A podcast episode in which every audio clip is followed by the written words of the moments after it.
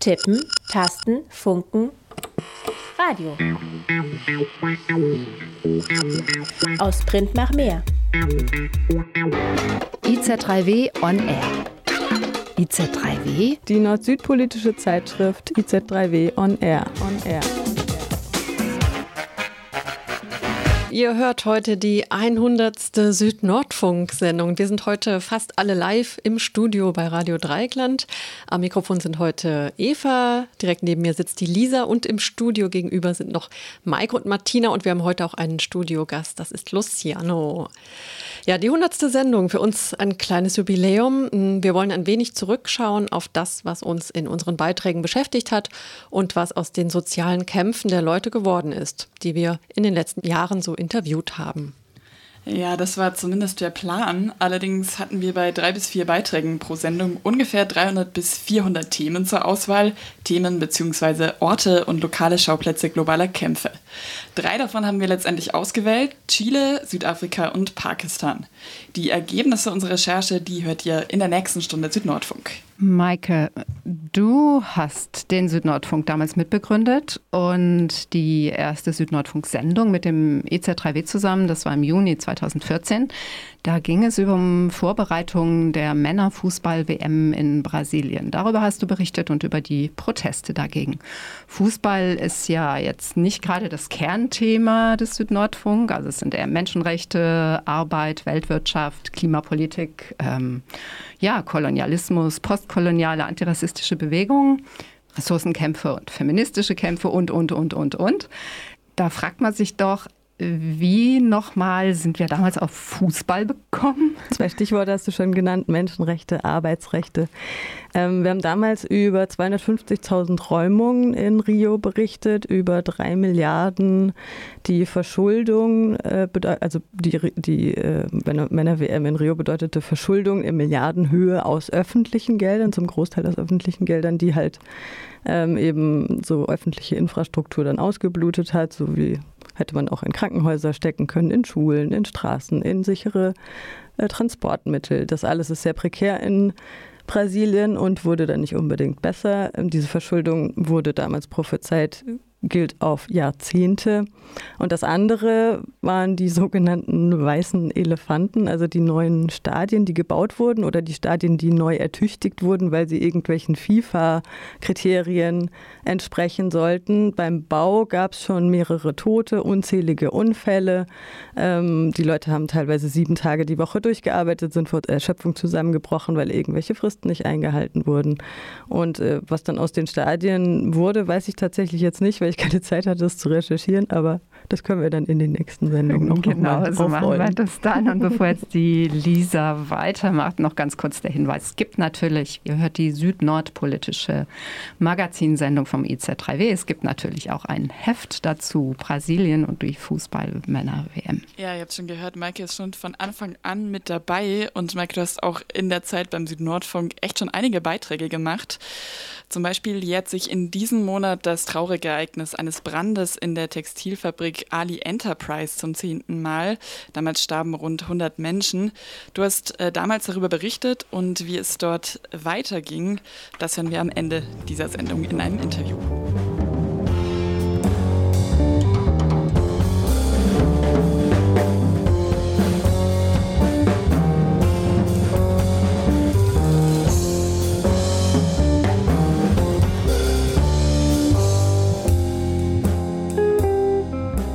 Jetzt schauen wir erstmal nach Chile. Mehr Rechte für die indigene Bevölkerung, mehr Umweltschutz und das Recht auf Abtreibung schienen greifbar nah. Eine deutliche Mehrheit jedoch lehnte letzten Sonntag den Entwurf für eine neue Verfassung ab. Für die neue Magna Carta stimmten rund 38 Prozent und damit deutlich weniger als erhofft. Mit dem Verfassungsentwurf für einen sozialen und demokratischen Rechtsstaat sollte die Verfassung aus den Tagen der Pinochet-Diktatur endlich abgelöst werden. Geschrieben wurde der Entwurf von linken politischen Kräften und Mitgliedern der Zivilgesellschaft zusammen mit Verfassungsrechtsexpertinnen und Juristinnen. Politische Mandatsträgerinnen hingegen waren nur wenige beteiligt. Dem Verfassungsentwurf gingen soziale Unruhen und Protestmonate voraus. Seit 2019 gehen die Chileninnen nahezu ohne Unterbrechung auf die Straße und begehren auf. Gegen die soziale Ungleichheit, gegen das auf Gewinn ausgerichtete Gesundheits- und Bildungssystem, gegen die Ausgrenzung der indigenen Bevölkerung.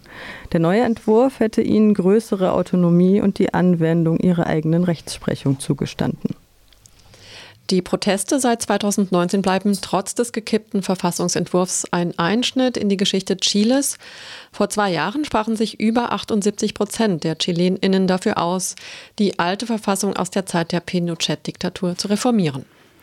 Ja, und wir sprachen gestern mit der chilenischen Fotografin Nicole Kramm. Sie war während der Zeit der Proteste Teil der sozialen Bewegung und hat sie porträtiert. Auch dazu gibt es ein Interview in dem südnordpolitischen Magazin EZ3W, also in der Printausgabe. Und wir sprechen gleich hier im Studio mit Luciano Ibarra. Schön, Luciano, dass du auch da bist. Danke, freut mich für die Einladung. Du hast zusammen mit einer Kollegin Stimmen aus der Mitte der Protestbewegung für eine einstündige Sondersendung hier im Südnordfunk gesammelt und auch hörbar gemacht. Daraus wollen wir zunächst ein paar kleine Ausschnitte hören, ein paar Hörbeiträge, die Sendung lief im November 2020. Wir haben halt ein bisschen was rausgesucht, um so einen Einblick zu verschaffen, warum das Wahlergebnis von diesem Sonntag eine so bittere Enttäuschung ist. Also ein Bruch mit dieser doch sehr, ja, mit der verpassten Chance für mehr Gerechtigkeit für die chilenische Gesellschaft. Es hätte niemand geglaubt, dass ein sozialer Umbruch wie der vom 18. Oktober möglich wäre. Aber jetzt, fast fünf Monate später schaue ich zurück und denke, es war alles da.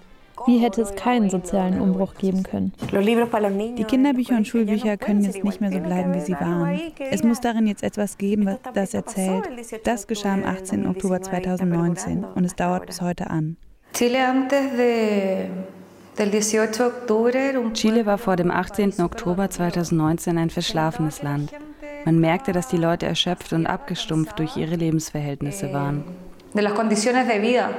No, no, no, no ha habido tiempo como para dimensionarlo, pero realmente esto es una cuestión que yo pienso se va a contar el día de mañana, que se va a escribir en los libros. Wir hatten keine Zeit, um die Dimension zu realisieren, aber von dieser Sache wird man sich morgen erzählen. Vielleicht werden Bücher darüber geschrieben oder es in der Schule gelehrt. Und wenn nicht, werden unsere Kinder es trotzdem erfahren, dass es ein Volk mit Würde gab, das sagte, es reicht, Schluss mit der Unterdrückung. 17 Jahre Diktatur und danach 30, in denen sie uns unterdrückt haben. Jetzt reicht es.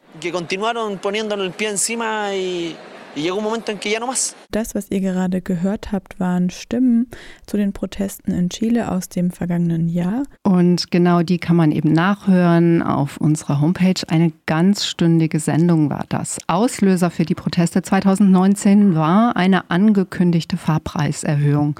Schülerinnen und Studierende riefen zum massenhaften Fahren ohne Ticket auf. Diesem Appell folgten immer mehr Menschen.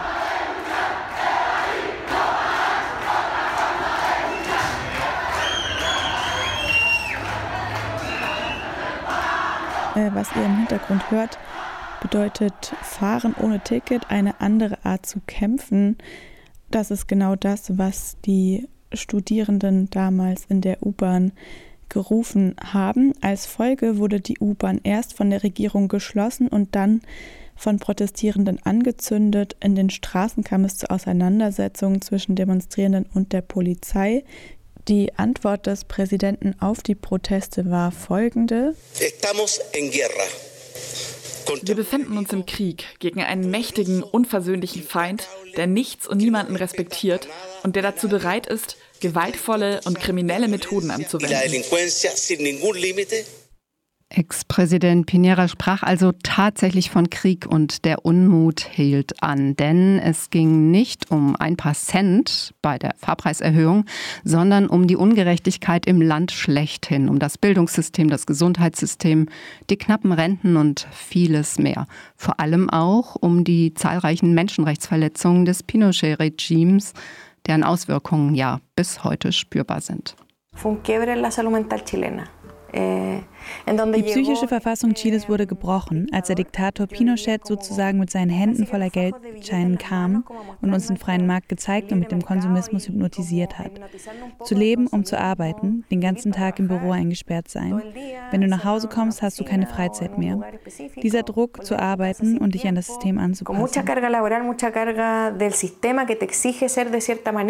Sagt Maria José von der Bewegung Gesundheit im Widerstand. Ja, und vor allem die Situation der RentnerInnen, die mitunter am vulnerabelsten sind, verdeutlicht anschaulich den Zustand der chilenischen Gesellschaft. Estoy aburrido, estoy cansado, ya tengo 60 años, me quedan 5 años para jubilar. En estos momentos gano 600 mil pesos. Ich habe es satt. Ich bin müde. Ich bin 60 Jahre alt. In fünf Jahren gehe ich in Rente. Momentan verdiene ich 650 Euro. Meine Rente wird nur 165 Euro hoch sein. Davon kann keine Familie leben. Mit 60 leide ich schon an Bluthochdruck und an anderen Krankheiten. Meine Rente aus meinem Job im Gesundheitswesen wird nur für einige Medikamente reichen. Ich werde von meinen Kindern abhängig sein und das macht mich sehr wütend. Ich bin 60 Jahre alt. Ich gehe noch nicht in Rente. Denn ich habe ein Haus und werde nicht auf Schulden sitzen bleiben, die ich 20 Jahre lang abbezahlen muss. Ein Haus, für das ich 175 Euro Dividende bezahle. Ich habe meiner Tochter und meiner ganzen Familie gesagt, wenn ich in Rente gehe und immer noch diese Schulden habe, werde ich nicht zu Verwandten ziehen. Dann nehme ich mir das Leben. Entweder ändern Sie das System oder an dem Tag, an dem ich in Rente gehe, tschüss. Ich werde nicht bei Verwandten wohnen. Das habe ich schon hinter mir. Ich habe mich mein ganzes Leben aufgeopfert. Ich habe studiert, ich habe mich angestrengt, bin allen Anforderungen gerecht geworden, um mit 60 in Ruhe leben zu können. Ich habe keine Probleme. Ich habe schon alles erlebt. Ich habe genug Kraft, um bis 75 zu arbeiten. Und das werde ich tun. Aber ich werde nicht wieder zu Verwandten ziehen. Nein. Das waren zwei kurze Einblicke. Viele weitere Infos, auch zu den privaten Rentenfonds, könnt ihr erfahren in unserer Sendung, wie gesagt, von November 2020. Damals war die Hoffnung auf einen Wandel ziemlich groß, denn Mittlerweile ist die Regierung den Forderungen der Demonstrierenden zu einem kleinen Teil entgegengekommen. Ende Oktober stimmten die Chileninnen in einer Volksabstimmung darüber ab, ob eine neue Verfassung erarbeitet und eingeführt werden sollte. Das Ergebnis war ganz eindeutig. Ja zu einer neuen Verfassung. Ja, zu einer neuen Verfassung. Sorry, da war ich etwas vorschnell. Inzwischen wurde die Geschichte weitergeschrieben. In einem monatelangen Prozess war eine neue Verfassung ausgearbeitet worden. Das Referendum von Sonntag hat den Entwurf gleichsam auf den Müllhaufen der Geschichte katapultiert. So zumindest fühlt es sich derzeit an. Wir sprachen gestern mit Nicole Kramm über die Stimmung vor Ort. La decepción por el resultado de la votación es enorme. Die Enttäuschung über den Ausgang der Abstimmung ist riesig. Wie ist die Stimmung aktuell auf den Straßen in Chile und innerhalb der Bewegung? Y dentro del movimiento? Primero que todo, muchas gracias por esta instancia de, de conversación. Ja, danke, dass ich hier sein eh, darf. Sin duda no es un resultado que esperábamos. Und ja, ohne Zweifel. Nos muestra y refleja lo profundamente conservadora. Ähm, das ist nicht das Resultat, was Sie und was wir erwartet haben. Aber wir wissen auch, dass das nur das Establishment ist, dieses gottgläubige Establishment. Und ja, an dem ist es gescheitert. Und das ist in der chilenischen Kultur halt eben sehr stark. Wir wissen auch, dass wir die Wahl verloren haben, aber dass es kein Verlust für immer ist in der Gesellschaft. Und wir werden weiter kämpfen. Wir wissen, dass die Opposition, die jetzt bei der Abstimmung gewonnen hat, nicht die Probleme der Bevölkerung hier in Chile lösen wird. Und es ist logisch, dass jetzt Leute deswegen frustriert sind. Also sie sind frustriert, sie sind enttäuscht oder auch traurig. Wir sind traurig, weil wir die historische Chance verpasst haben, weil sie verpasst wurde. Die alte Verfassung, die von einem Diktator verfasst wurde, die bleibt nun. ¿Cómo se explica el resultado? Claro rechazo al proyecto de la Constitución. Wie lässt sich das Ergebnis erklären? Kann man die doch deutliche Ablehnung des Verfassungsentwurfs als eine eher diffuse, allgemeine Angst vor Veränderung deuten? Oder sind es eher ganz konkrete Punkte im Verfassungsentwurf, die diese doch deutliche Ablehnung von über 60 Prozent erklären? Und wenn ja, welche sind das deiner Einschätzung nach? Y si es así, ¿qué crees que son? Was das Resultat betrifft, das ist klar, dass es auch durch die unterschiedlichen Voraussetzungen bedingt ist, die wir hatten um diese Kampagne überhaupt durchzuführen. Also wir hatten keine Mediation und kein Zwischenpool zwischen dem, ja, dem Monopol der Medien, also den Kommunikationsmedien, die für die Kommission finanziert wurden. Finanziert von der rechten Liste auch und auch von großen Firmen und ihren Empfehlungen. Sie haben die Ziele dominiert und ja, es gab Millionen dieser falschen Nachrichten auf Facebook und auch auf TikTok und Instagram. Wir haben gesehen, wie Leute mit diesen falschen Informationen konfrontiert wurden, auch im Fernsehen. Es ist natürlich eine spektakuläre Idee, dass wir als unser einziges Kommunikationsmedium das Fernsehen und das Radio haben und ja, auch die Presse, die ja auch finanziert wurde von diesen Menschen und wollten damit durchkommen und auch die Verzögerung, die diese Diskussion und die Entscheidungen getroffen hat und die großen Firmen, die das auch kontrolliert haben. In ese momento, el 70, damals stimmten 78 Prozent der Bevölkerung für die Ausarbeitung einer neuen Verfassung. Warum sind denn jetzt nur 38 Prozent der Stimmen übrig geblieben? De los votos que soportan a la Constitución final. Bueno, con la con las propuestas que más irritaron a las personas. Was den Leuten am meisten Sorgen gemacht hat an den Vorschlägen oder wie sie diese interpretiert haben, das ist, dass sie ihre Häuser verlieren würden. Sie haben Angst dass der Staat sie sich aneignen würde und dass sie auch ihre Pensionen, ihre Renten verlieren würden. Oder auch, dass sich der Staat und das Land aufteilen würde in zehn verschiedene Territorien. Die Menschen hatten auch Angst, dass sich der Name des Landes und die Hymne und auch die ganze Kultur des Landes verändern würden, bis hin zum Namen des Landes und dann die Flagge. All diese Sachen standen gar nicht im Verfassungsvorschlag, aber durch diese Falschinformationen wurden diese Ideen verbreitet. Das hat dem politischen Prozess sehr geschadet, weil die Leute daran geglaubt haben, was ihnen die Nachrichten und auch das Internet über ihre Apps an Nachrichten mitgeteilt hat.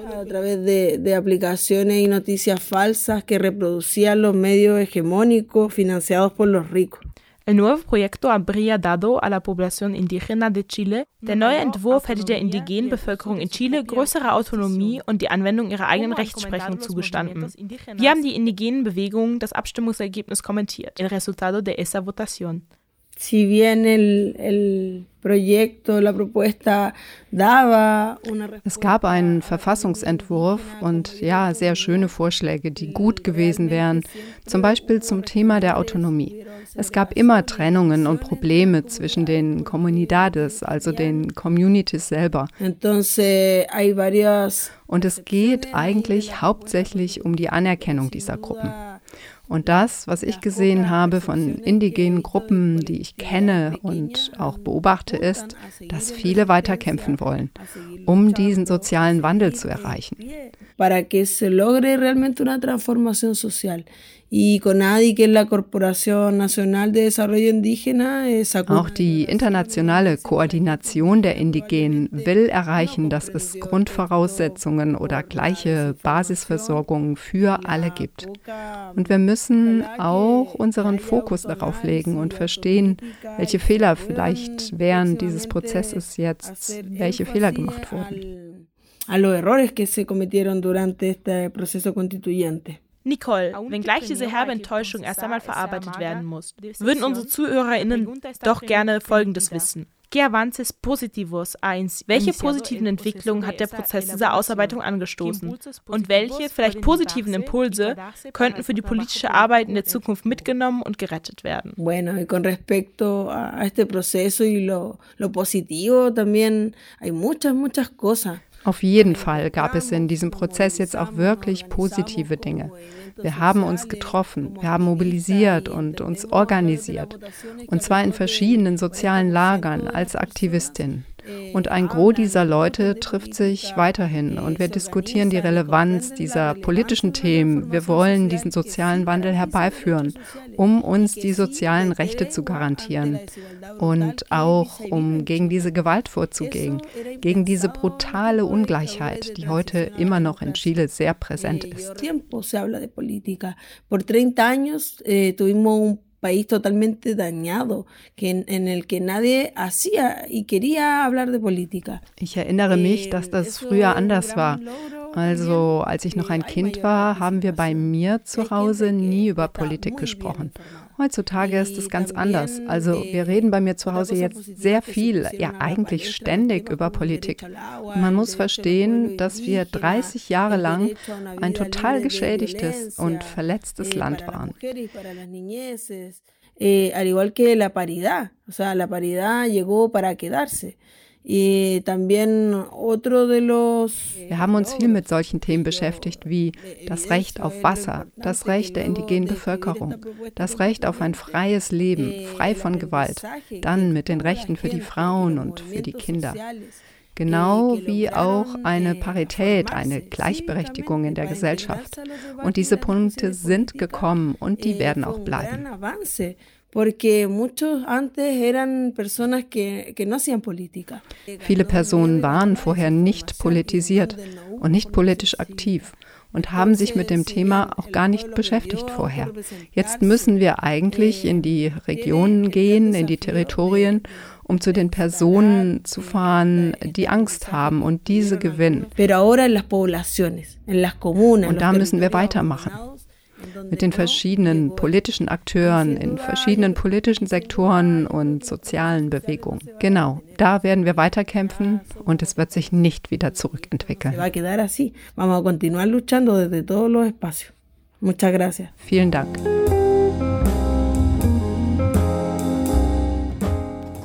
Wir hörten die Nicole Kramm, die uns über Nacht ihre Antworten auf unsere Fragen geschickt hat. Deswegen wirkte das etwas zusammengebaut.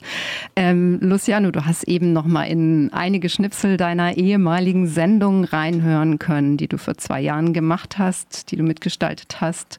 Du hast natürlich verfolgt, was die letzten äh, Jahre, Monate und vor allen Dingen die letzten zwei, drei Tage in in Chile passiert ist. Kannst du vielleicht, weil es ist gerade so eine gedrückte Stimmung, zu mhm. Recht, aber kannst du vielleicht noch mal so die, die Höhepunkte dieser Tal- und Bergfahrt der letzten drei Jahre beschreiben? Was der, war so der Höhepunkt? Der Höhepunkt war ganz klar der, die Rebellion, der Aufstand äh, Oktober 2019. Ähm, einfach dieses äh, Chile despertó, Chile ist aufgewacht. Ähm, und äh, was Nicole und die Sendung eben beschreiben. Ich glaube, das war einfach der Höhepunkt. Die, dieses Gefühl, dieses neoliberale Modell, in dem wir in Chile leben, äh, treibt uns einfach an eine Grenze und es gibt einfach jetzt, es geht einfach so nicht weiter, ja basta, Ende Gelände, es geht nicht mehr.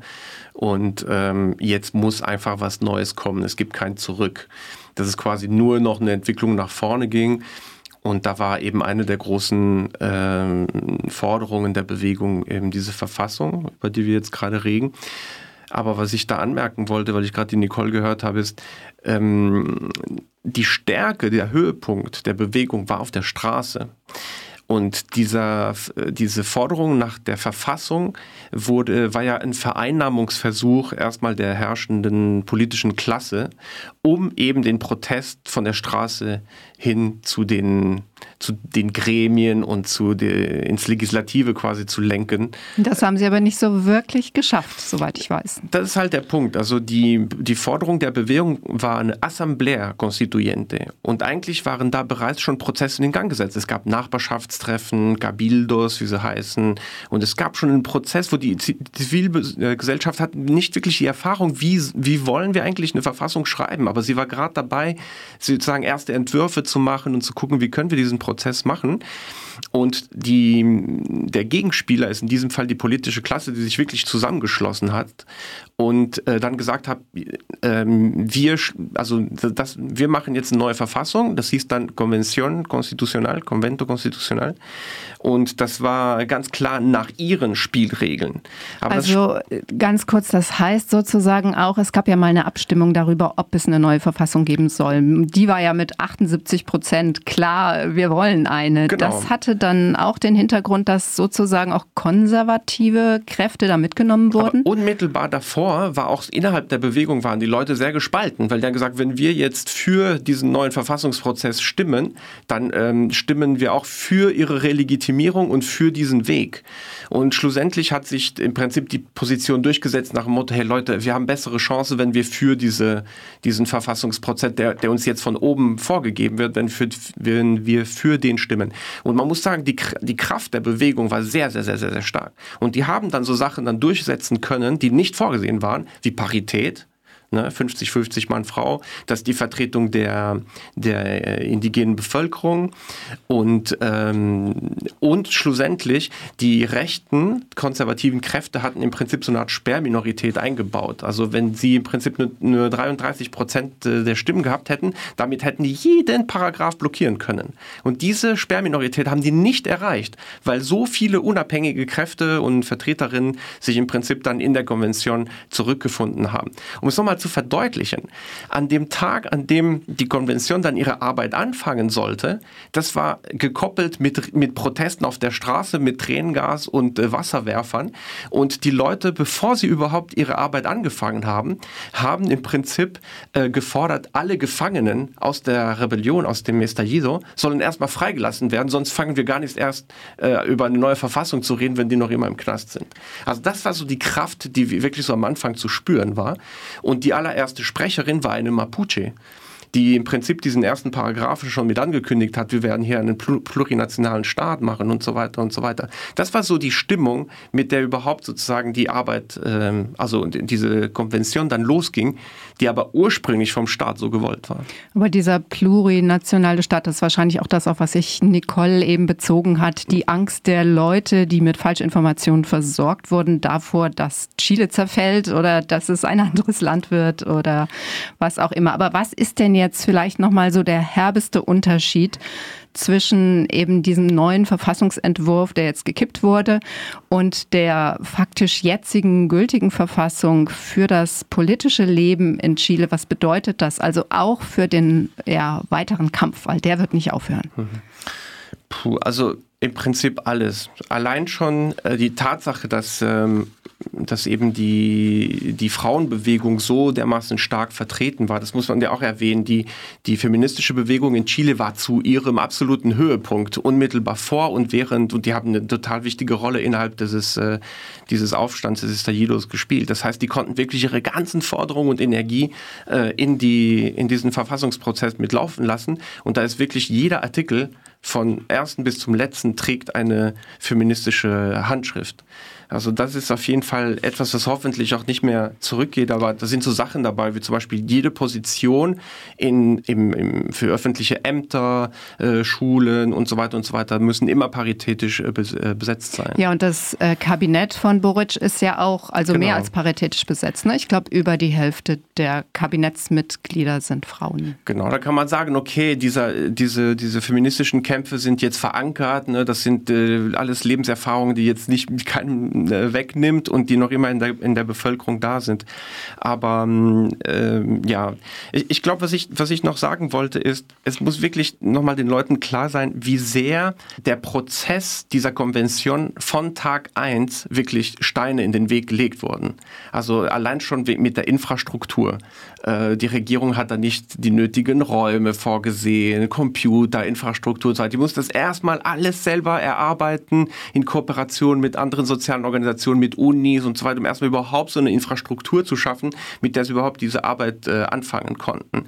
Dann ab Tag 1, anstatt dass im Prinzip rundherum äh, zum Beispiel die Medienwelt das irgendwie begleitet, ähm, haben im Prinzip sofort alle äh, rechten Kräfte über die Medien und über soziale äh, Medien und so weiter angefangen, wirklich dagegen zu arbeiten. Da waren über 8000 Twitter-Accounts, die jede neuen Gesetzesentwurf oder jede Diskussion im Prinzip sofort mit negativen Kommentaren dann äh, versehen haben. Also so muss man sich das vorstellen. Plus die Leute, die einfach sowohl physisch als psychisch ein Jahr lang sozusagen diese Arbeit machen, äh, durchmachen mussten mit Morddrohungen, mit äh, dies und jenes in ihrem privaten Leben. Also das muss man sich erstmal so vorstellen, dass der, der Akt, ähm, allein seine Kräfte für diesen Prozess zu konzentrieren, richtig, richtig anstrengend war. Auf alle Fälle, ja. Was äh, ja auch Nicole schon beschrieben hat, aber was sicherlich auch noch Thema von vielen Diskussionen sein wird, wie genau diese rechten Kräfte und das Establishment sich so durchsetzen konnte. Ähm, Nicole hat aber auch davon geschrieben, klar, es geht weiter. Was ich mich so ein bisschen frage, es ist ja nicht nur diese junge feministische und ähm, studentische und Schülerinnenbewegungen auf der Straße gewesen und die vielen, die dazu kamen, also nicht nur junge Menschen. Was bedeutet jetzt dieser gekippte Verfassungsentwurf gerade auch für ja, so die 68er Generation, für die Leute, die später gegen Pinochet sich aufgelehnt haben, die eigentlich über Jahrzehnte gegen die Diktatur gekämpft haben. Wie fühlen die sich jetzt? Weiß nicht, ob du dazu was weißt, beziehungsweise kann man die noch mitnehmen bei diesem, äh, was Nicole gesagt hat, äh, diesem Vorhaben? Wir müssen weitermachen. Ich, ich, weiß es ehrlich gesagt noch nicht. Ich bin selber überrascht ähm, über diese doch sehr massive Ablehnung und äh, weiß eben auch nicht genau, wie sich die Generationen darin so äh, verhalten haben. Das, das weiß ich nicht so wirklich. Also was man merkt, ist von dieser Ursprungsstimmung von Chile ist aufgewacht, dass das auf jeden Fall verblasst ist mit der Zeit. Und ich denke, ähm, zum Beispiel die, die Pandemie, hat sehr stark dazu beigetragen, dass die Leute wiederum stärker vereinzelt wurden und zurück quasi in diesen neoliberalen Status äh, zurückgefallen sind. Äh, es war zum Beispiel zur Zeit des Estallidos war eine total äh, medienkritische Haltung da. Und die sozialen Medien waren eigentlich die Quelle für die alternative Information. Und das hat sich komplett verlagert. Zur Zeit der Pandemie äh, sind die Leute quasi wieder zurück von Fernseher ähm, gekehrt. Und äh, wahrscheinlich haben viel mehr auch die Desinformation dann noch äh, entgegenbekommen. Und auch, ich glaube, der Prozess von so einer Verfassung ähm, hat doch, bringt so eine gewisse Komplexität auch mit. Ne? Das sind 388 Paragraphen, die musst du ja erstmal erklären. Äh, du musst irgendwie auch die Menschen in gewisser Maße äh, ja auch erreichen und mitnehmen. Und äh, ich, ich bin hier doch wirklich überrascht, weil ich hätte eigentlich ein Verhalten erwartet, ähnlich wie bei der Wahl von Boric, der schlussendlich gewonnen hat, weil er gerade zu diesem Spirit appellieren konnte und die Sektoren, die beim ersten Wahlgang eben ihn nicht unterstützt hatten, gesagt haben, hey, wenn wir Boric wählen, haben wir doch bessere Chancen, den Verfassungsprozess durchzubringen und so weiter und so fort. Vielen Dank, Luciane, für diese einordnenden Worte. Das so wenige Stunden nach dem Wahlergebnis keine leichte Sache. Wir werden sicher dazu auch noch mehr hören die nächsten Tage und Wochen hier bei RDL. Die Frage nach den Gründen für dieses Desaster zu beantworten, es braucht sicher Zeit und auch kluge Worte seitens der aktuellen progressiven Regierung in Chile, um die Wut und die bittere Enttäuschung derer aufzufangen, die das Ganze ins Rollen gebracht haben.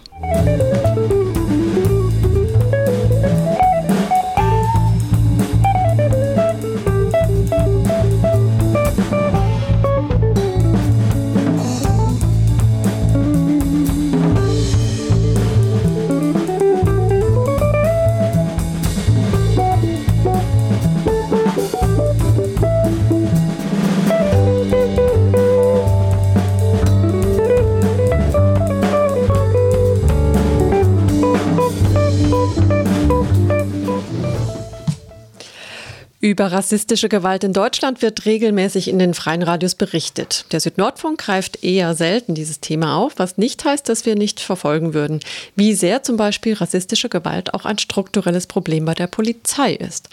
Im Januar 2021 hat die IZ3W ein ganzes Heft diesem Thema gewidmet. Ja, Lisa, du hattest ja in einem deiner ersten Beiträge im Südnordfunk gemeinsam mit Salah von der Redaktion Our Voice einen Beitrag dazu gemacht, ähm, der den Fall Husam Fadel aufgreift.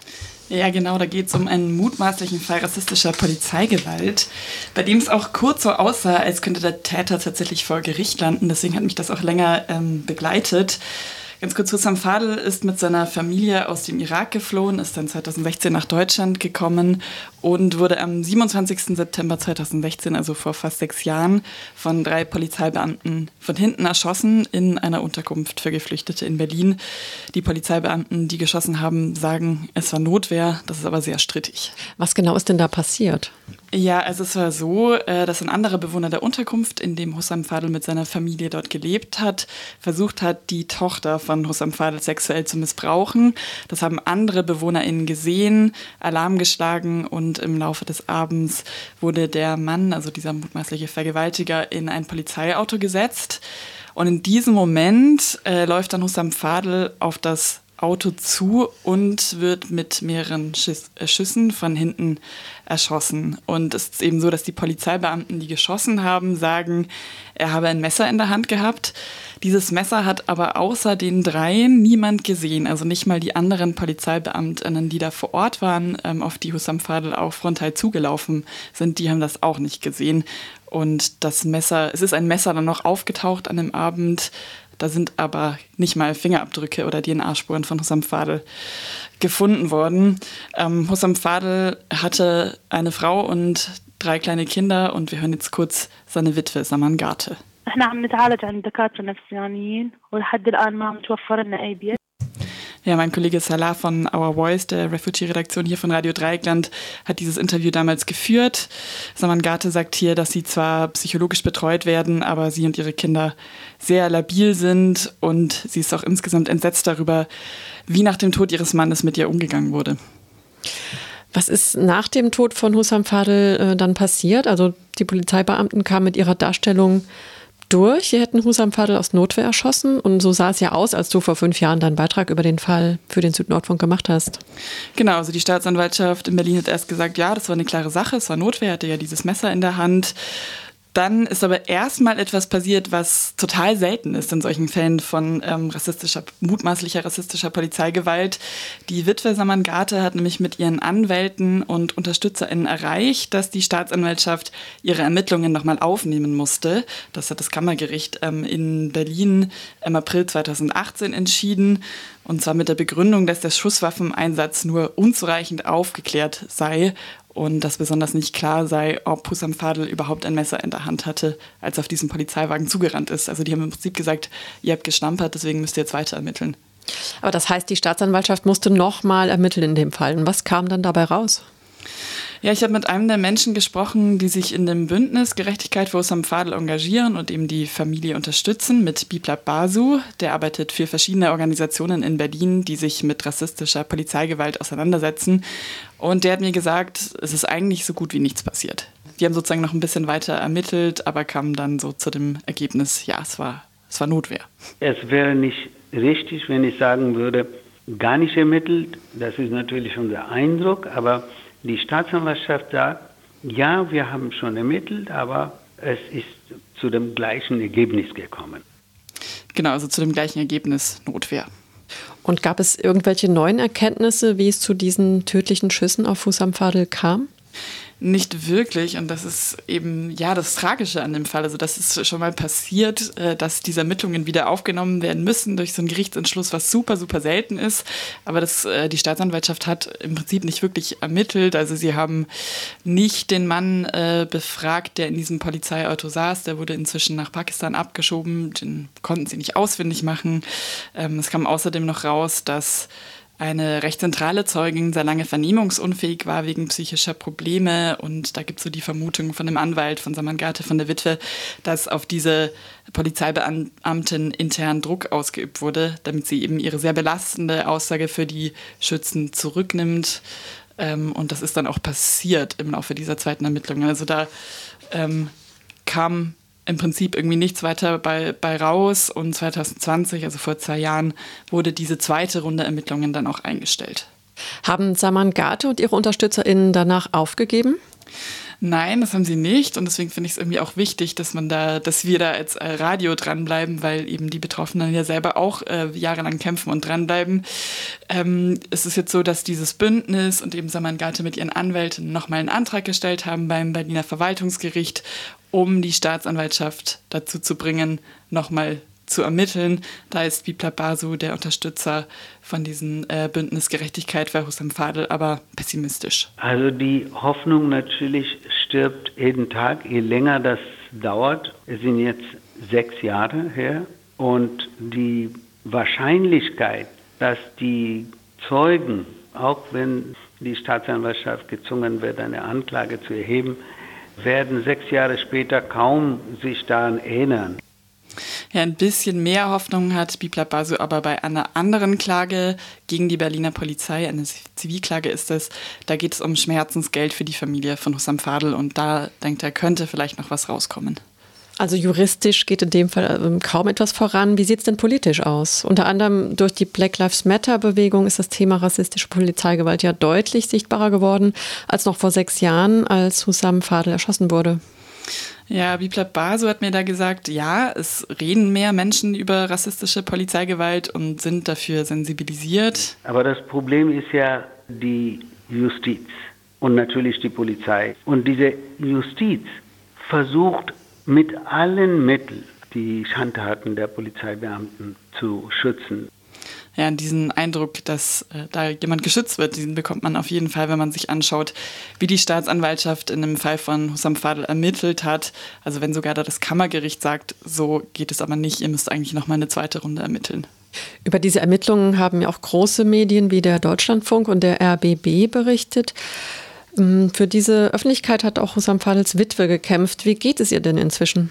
Ich habe jetzt nicht mehr direkt mit ihr gesprochen, aber Bibla Basu hat mir gesagt, äh, dass es ihr sehr schlecht geht und sie kann natürlich nicht verstehen, warum die Schüsse auf ihren Mann nie richtig aufgeklärt wurden. Zumindest ähm, haben sie und ihre Kinder laut Bibla Basu eine einigermaßen einen einigermaßen sicheren Aufenthaltsstatus und sind jetzt zumindest nicht von Abschiebung bedroht. Und man muss auch sagen, äh, ganz aufgegeben haben man Samangate und ihre UnterstützerInnen noch nicht. Auch jetzt zum sechsten Todestag von Usam Fadel am 27. September wird es wieder eine Gedenkveranstaltung für ihn geben in Berlin. Ja, danke Lisa für diese Eindrücke. Auf der Website von Radio Dreieckland findet ihr mehr Beiträge zu dem Fall Hussam Fadel, unter anderem ein Feature über die Berichterstattung zu seinem Tod.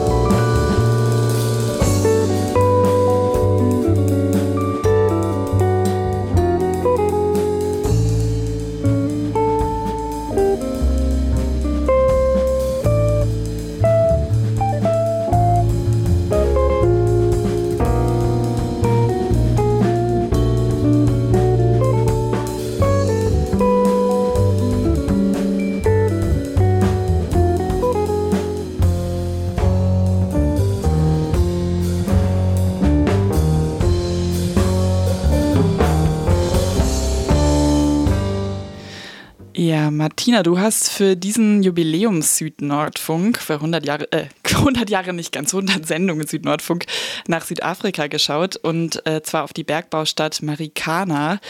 Dort hat die Polizei 2012 auf streikende Bergarbeiter geschossen. 34 Arbeiter kamen dabei ums Leben. Wir haben über dieses Massaker 2015 im Südnordfunk berichtet, nämlich in einem Interview mit einem südafrikanischen Gewerkschaftsführer. Genau, wir sprachen mit Birki Butelesi und auch mit äh, Sivia Desai Kaipa, das ist die Co-Produzentin des Films Miners Shot Down. Die beiden waren in Köln und haben diesen Film dort auf dem Afrika-Filmfest gezeigt. Das ist ein Dokumentarfilm, der rekonstruiert wirklich von Tag 1 bis Tag 7 die Ereignisse des Streiks und seiner gewaltsamen Niederschlagung vor Ort und machte auch das Massaker halt hier in Deutschland bekannt, was ganz wichtig war. Damals war nämlich der dortige Bergwerksbetreiber der Platinmine, das war Lonmin, ein wichtiger Zulieferer der äh, BASF, also eines deutschen Chemiekonzerns. Der Film verweist 20 Jahre nach dem Ende der Apartheid auf die Gegenwart von Rassismus und auch diesem globalen kapitalistischen Ausbeutungssystem in Südafrika. Inzwischen sind weitere zehn Jahre ins Land gezogen. Hören wir doch einfach mal rein.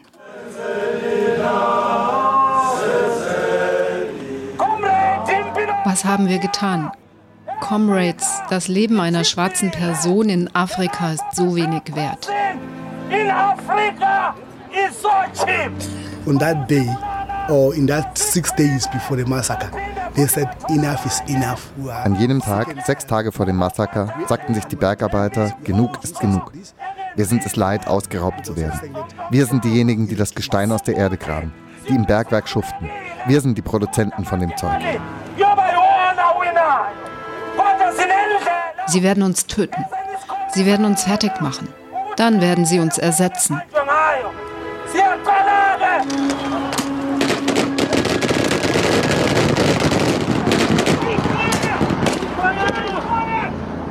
The first few times I saw the film, you just want to scream. You can't believe the brutality.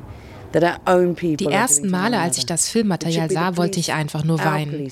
Ich konnte diese Brutalität nicht begreifen, die sie ihren eigenen Leuten angetan haben. Ja, die Polizei ging gegen die eigene Bevölkerung vor, erbarmungslos. Miners Shot Down dokumentiert chronologisch Tag 1 bis 7 des Bergarbeiterstreiks im südafrikanischen Rustenburg 2012. Angefangen von dem Tag, an dem die Bergarbeiter der Platinmine des Unternehmens Lonmin ihre Arbeit niederlegten, um für höhere Löhne zu streiken, bis zu jenem Tag am 16. August 2012, als die Polizei eine tödliche Hetzjagd auf die Streikenden eröffnete.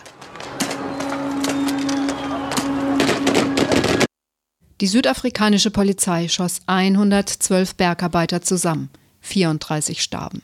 Der Soziologe Peter Alexander bezeichnet dieses Massaker als Wendepunkt in der jungen Geschichte des Landes.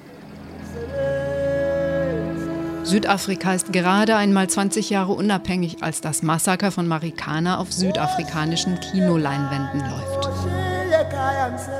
The film's been shown at festivals celebrating 20 years of democracy. Wir wollen, dass die südafrikanische Regierung sieht, dass die ganze Welt auf sie schaut. So haben wir den Film auf Festen gezeigt, die 20 Jahre Unabhängigkeit und das Ende der Apartheid feierten. Sivia Desai Kaipa, die Co-Produzentin des Films, will aufrütteln. Ihr Bruder Rehat Desai rekonstruierte in seinem Film, was geschah.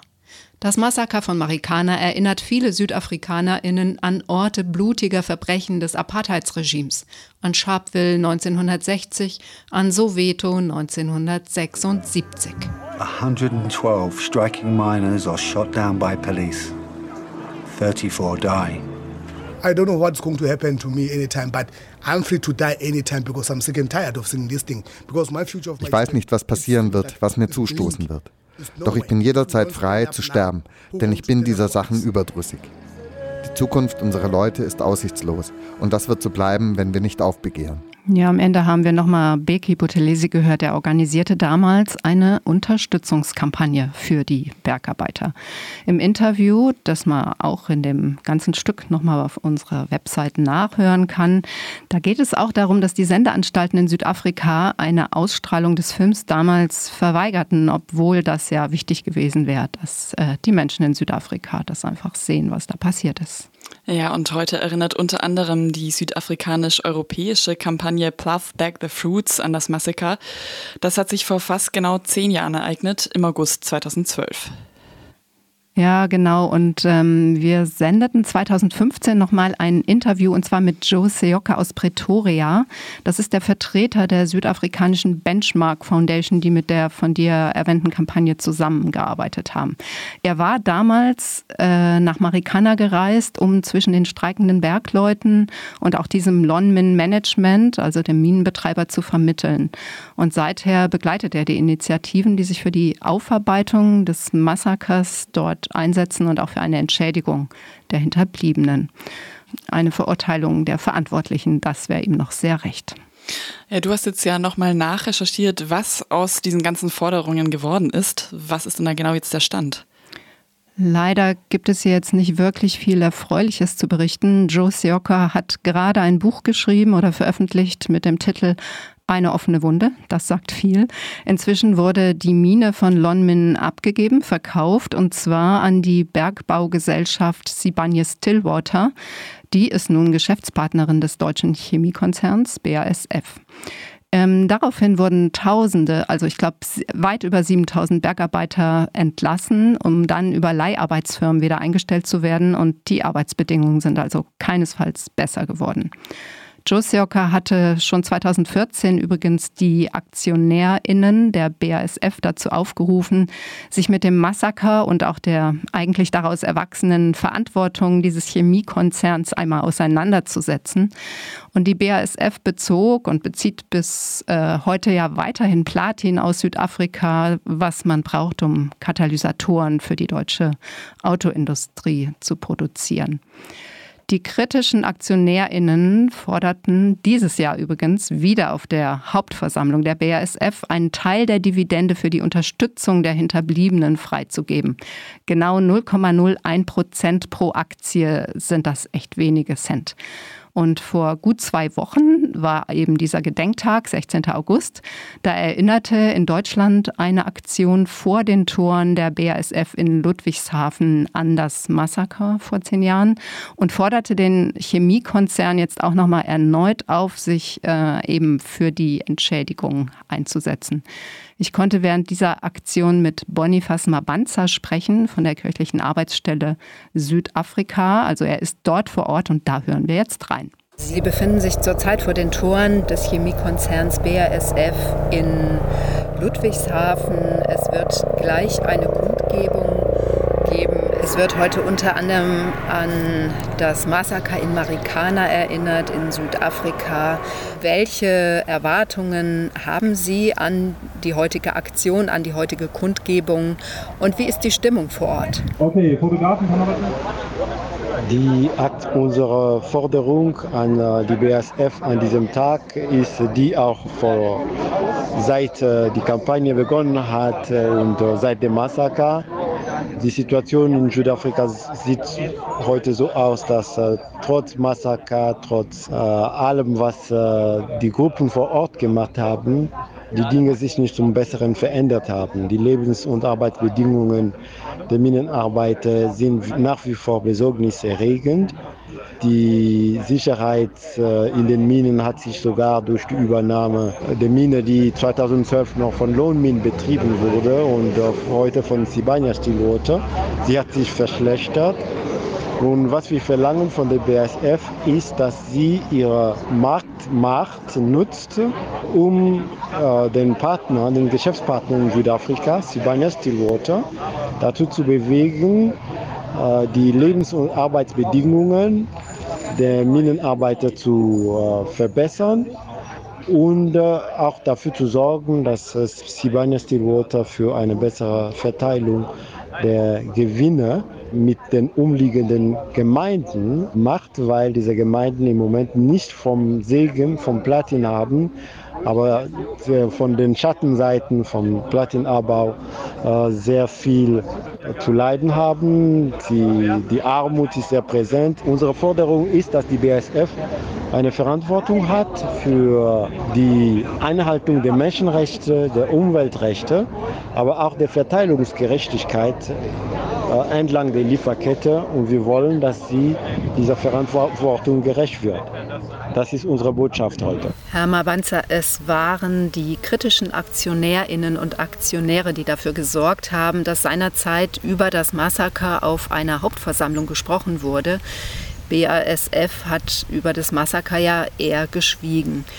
Dieses Jahr gab es die Forderung, dass ein Teil der Dividende für die Unterstützung der Hinterbliebenen freigegeben wird, nämlich 0,01 Prozent der Aktien. Das sind wirklich wenige Cent pro Aktie. Woran ist dieser Vorschlag letztendlich gescheitert? Ja, der, der Vorschlag wurde abgelehnt aus äh, formalen äh, Gründen. Äh, die BSF argumentierte, dass sie sich nicht in Verantwortung sieht für das Massaker. Das sei eine südafrikanische Angelegenheit. Aber wenn man ganz genau analysiert, liegt dahinter die Angst, einen Präferenz Fall zu, zu schaffen, der andere Opfer vom Treiben von äh, BASF, auch andere Unternehmen weltweit dazu bringen könnte, äh, solche Ansprüche geltend zu, zu machen. Zumindest so haben sie die Antwort der BASF damals interpretiert. Der Chemiekonzern BASF bezieht weiterhin Platin aus Südafrika und zwar um Katalysatoren für die deutsche Autoindustrie zu produzieren. Nicht zuletzt trug der Fall in Marikana ja dazu bei, dass der Deutsche Bundestag 2021, also letztes Jahr, ein Lieferkettengesetz verabschiedet hat.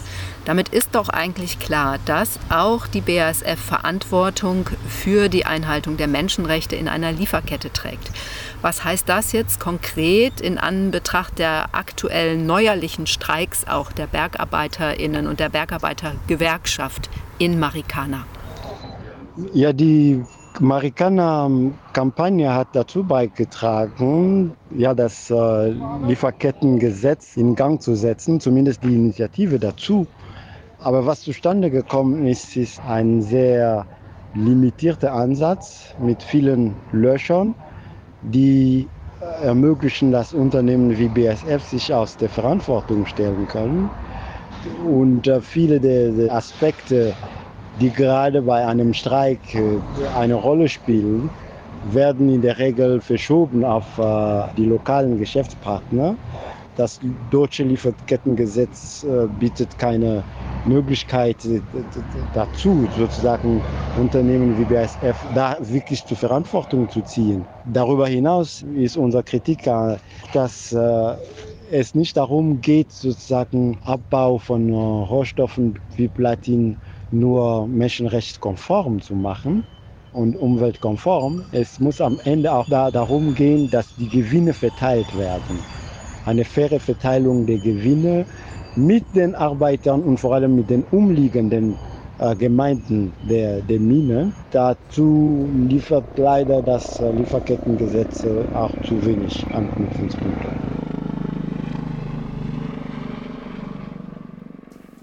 Ja, das war Bonifaz Mabanza. Er war live bei der Aktion diesen August vor den Toren der BASF in Ludwigshafen dabei. Das Buch von Joe Sioka, mit dem Martina über das Massaker von Marikana gesprochen hat, zieht zehn Jahre nach den Ereignissen Bilanz. Es heißt eine offene Wunde und ihr könnt es auf der Seite der Werkstatt Ökonomie herunterladen. Das haben wir euch auch in den Shownotes zu dieser Sendung verlinkt. Musik.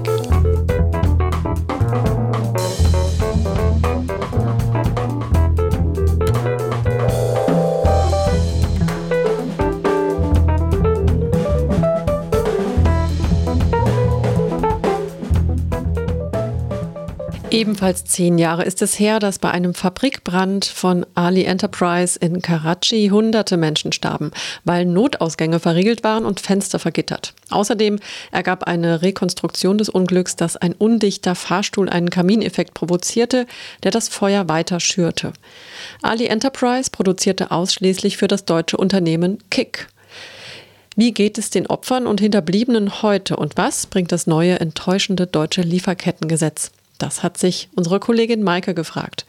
Nasir Mansour, Gewerkschafter in Pakistan, hat ihr geantwortet. There is a, you can say that uh, mentally they are still in a, in a trauma. Families are disturbed one and number of families were broken, especially the widows. They Vielleicht kann man das so ausdrücken. Es gibt immer noch ein mentales Trauma. Viele Familien wurden zerstört. Wir haben da die Situation der Witwen, der getöteten Arbeiter. Sie leiden besonders.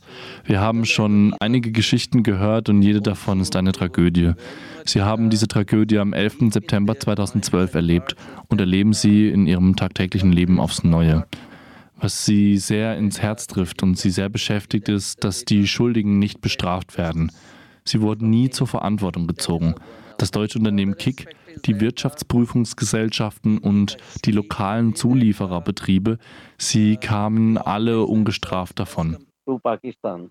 Yeah. So I think that uh, there are uh, shortcomings and some uh, achievement in that context. But still, workers are the victims. They think that the the companies who are responsible for that tragedy they were not still uh, accepted their fault and they are they didn't make a apology Das Interview in gesamter Länge könnt ihr auf unserer Website www.rdl.de hören und nächste Woche dann auch im Morgenradio. Ja, genau, das war eben das Interview mit Nasia Mansur und damit endet diese Jubiläumssendung des Südnordfunks auch schon. Das war unsere hundertste Ausgabe. Ihr könnt wie immer alle Beiträge nachhören, äh, wie gewohnt auf rdl.de und iz3w.org oder auch einfach den Südnordfunk in einer Podcast-App abonnieren oder bei Spotify, Soundcloud oder Deezer. Hört wieder rein, wie gewohnt, am ersten Dienstag im Monat um 16 Uhr auf rdl.de oder dem Sender eurer Wahl und dort die Sendezeit gerne auf der Homepage nochmal checken. Das ist, glaube ich, der 4. Oktober. Schickt uns doch gerne auch mal eine Mail mit euren Ideen oder Wünschen, was ihr in den kommenden Sendungen vielleicht für Themen hören möchtet. Mehr Klima oder mehr antikoloniale Kämpfe, mehr Kulturthemen aus dem globalen Süden. Was noch? Also gerne per Mail an südnordfunk mit UE geschrieben, südnordfunk at iz3w.org. Genau, damit verabschieden wir uns auch ähm, aus dem Studio. Zu viert waren wir heute plus Gast zu diesem 100. Südnordfunk. Schön, dass ihr zugehört habt. Tschüss. Bis zum nächsten Mal. Ciao. Ciao. Tippen, Tasten, Funken, Radio. Aus Print nach mehr. IZ3W on Air. IZ3W? Die nord-süd-politische Zeitschrift IZ3W On Air. On Air.